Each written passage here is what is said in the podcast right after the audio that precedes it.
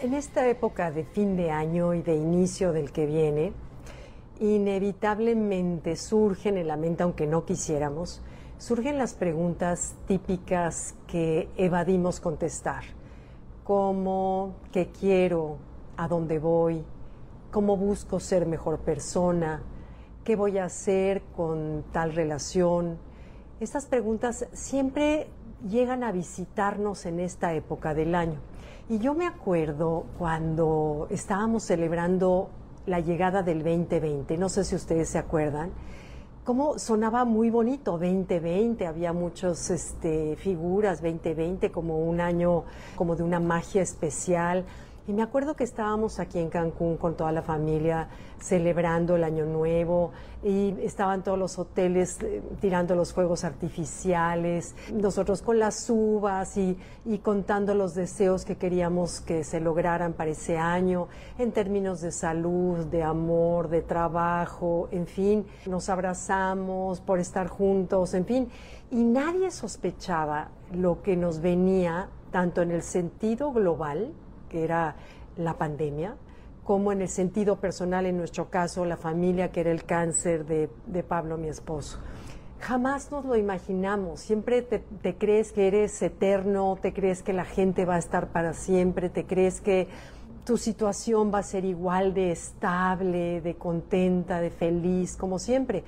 Y me acuerdo que exactamente el día en que nos encerraron en el mundo entero por la pandemia, en ese día mi esposo se internaba en el hospital para tener su primera quimioterapia y como era un cáncer eh, agresivo, lo, metieron una semana completa. Entonces me acuerdo que estábamos llenos de temores de no saber qué era el COVID y no saber qué era el cáncer y qué era... era es una época de incertidumbre tremenda que ni por aquí nos imaginamos. Entonces de pronto te pones a ver cómo la vida se parece a ese juego que jugábamos de chicos, de serpientes y escaleras, no sé si se acuerdan.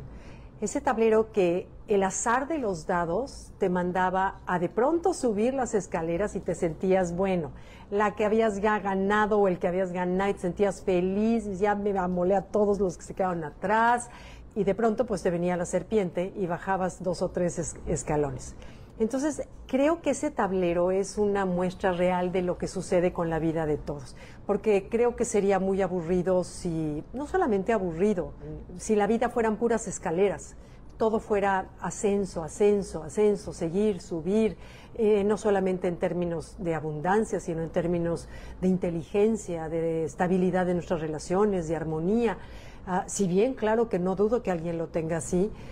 me imagino que cuando la vida nos tocara puras escaleras seríamos como esos niños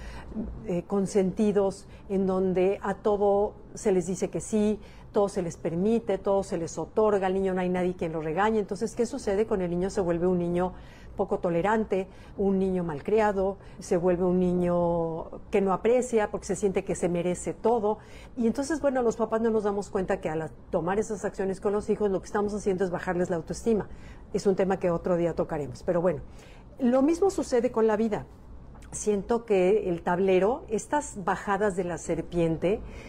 son las lecciones más grandes que podemos tener, porque si bien parece que los dados es lo que gobierna nuestra vida, o sea, el azar, que de pronto te llega una enfermedad, que pierdas el trabajo, que la cantidad de gente que se quedó sin trabajo al cerrar restaurantes, al cerrar hoteles, al cerrar los cines, muchísima gente se quedó sin trabajo, eso no lo pedimos, eso fue la vida que así nos puso ese examen. Lo que sí está en nuestras manos es la actitud que tomaremos. Pudimos haber encerrado en la victimización, en el dolor, en la depresión, sin embargo, creo que cada año lo construimos a través de nuestras decisiones. Las decisiones que en el momento estoy tomando y que en un futuro me van a hacer sentir mejor. Como es cuidarme, que ahorita, o sea, sí, no estoy hablando pésimo yo porque yo, o sea, no me he cuidado nada, pero sé que son vacaciones, sé que iniciando el año regreso a la disciplina pero sé que es una inversión que hago a largo plazo y que también tengo que tener vacaciones. Y tampoco soy súper estricta, pero sí me cuido. En fin, son como pequeñas actitudes que vamos invirtiendo en nuestra propia salud para tener un año mejor, eso en términos de salud. Y en términos de las sorpresas que la vida nos manda, pues he experimentado que las experiencias dolorosas que la vida nos mandó en este año que mi esposo falleció, en el mes de mayo, de alguna manera te hace como profundizar en las cosas importantes, te vuelve más agradecida con la vida, te vuelve más consciente de los momentos bonitos de estar en familia, de divertirnos, de, de reírnos, te vuelve más, de alguna manera, más compasiva, más humana, porque como ya sabes lo que es estar ahí,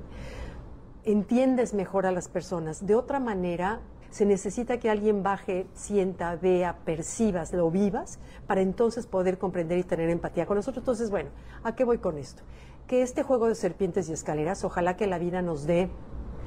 la sabiduría de, y la serenidad de tomar las cosas cuando nos toque descender casillas, entender que la vida así es,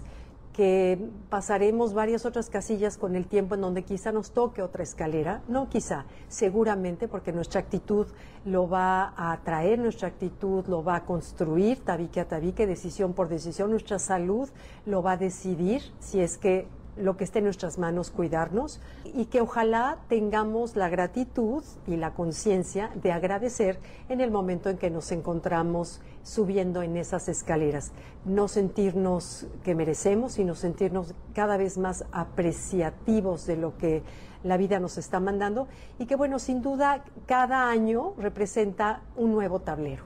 Es iniciar un nuevo tablero y aquí viene la frase que mi papá tanto nos dijo, y que luego le he repetido varias veces, de, de los momentos buenos hay que buscarlos porque los malos llegan solos hay que de verdad buscar los momentos buenos con la familia, con los amigos, crear comidas a quien nos toca recibir a la familia. No importa la chamba que es, el que de pronto te dicen que son tres y luego son seis y luego te cancelan dos y siempre es un quitar y poner platos cada vez de la semana, pero vale la pena por la familia que construimos, por las raíces que vamos construyendo entre nuestros hijos y nietos, que van construyendo tabique a tabique que cada año de nuestra vida en el aspecto familiar sea mejor y nos llevemos mejor. En fin, creo que a pesar del azar de los dados, nuestra vida está en nuestras manos y todo depende de la actitud que tengamos frente a ella. Les deseo en verdad un año lleno de salud. He visto que cuando tenemos salud, lo demás está en nuestras manos. Cuando nos tocan enfermedades y cosas que no están en nuestras manos, sobre todo nuestros seres más queridos, pues de ahí nos toca nada más actitud. Entonces hagamos todo lo que esté en nuestras manos por conservar, por cuidar y procurar esa salud que verdaderamente es lo que nos da la felicidad, porque todo lo demás nosotros lo construimos. Este, muchas gracias, feliz año 2023 y ya nos veremos el próximo año. Gracias, que pasen bonita fiesta. Bye bye.